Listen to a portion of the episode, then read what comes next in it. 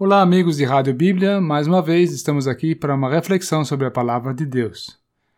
Mateus 5, versículo 23 a 24.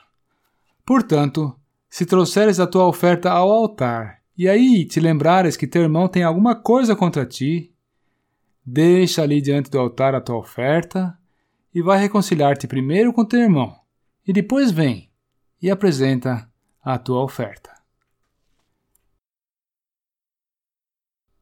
Os crentes têm o privilégio especial de serem qualificados e chamados para oferecerem sacrifícios a Deus. Hebreus 13 fala de sacrifícios de louvor, e 1 Pedro 2 fala de sacrifícios espirituais agradáveis a Deus. Mas no que consiste esse sacrifício? O sacrifício consiste na adoração. Glorificar o Senhor Jesus na adoração. Glorificar o Cordeiro de Deus contemplando a perfeição de sua pessoa, de sua obra no Gólgota, e expressar isso diante de Deus, mediante palavras, mediante sentimentos, enfim, consagrando a Ele os afetos do coração. E outro aspecto interessante é que o lugar da adoração, a ocasião da adoração, é também o local da comunhão, ou então, a ocasião da comunhão. Para adorarmos efetivamente, a nossa relação com Deus e a nossa relação de uns para com os outros precisa estar livre de qualquer interferência. Precisa estar desimpedida. O próprio Senhor Jesus nos orienta contra a atitude que deve nos caracterizar em adoração hoje.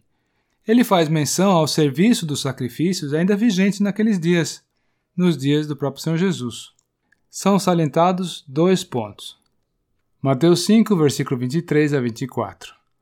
Portanto, se trouxeres a tua oferta ao altar, e aí te lembrares que teu irmão tem alguma coisa contra ti, deixa ali diante do altar a tua oferta e vai reconciliar-te primeiro com teu irmão, e depois vem e apresenta a tua oferta. Em primeiro lugar, eu não devo esperar que meu irmão, que tem algo contra mim, venha até mim. Mas por que não? Porque Deus também não esperou até que eu fosse a Ele.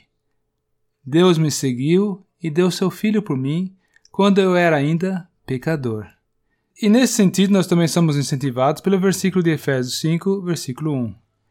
Sede, pois, imitadores de Deus, como filhos amados. Em segundo lugar, o Senhor também explica: deixa ali diante do altar a tua oferta. Ele não diz, Leve a tua oferta de volta com você. Hoje você não pode oferecer. Hoje não tem condições, não está favorável. Não, deixa ali diante do altar a tua oferta. Como se ele estivesse dizendo: resolva a questão e volte ao altar. Gente, quanto dano não é causado por se arrastar questões não ordenadas até que tudo se torne cada vez mais obscuro?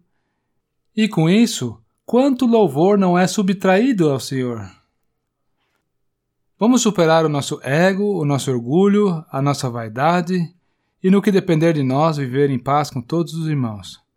Pois o Senhor está à espera do meu louvor, Ele espera a minha adoração. E para que esses aconteçam em sua plena medida, eu tenho que estar em paz, em ordem, com Deus e com meus irmãos.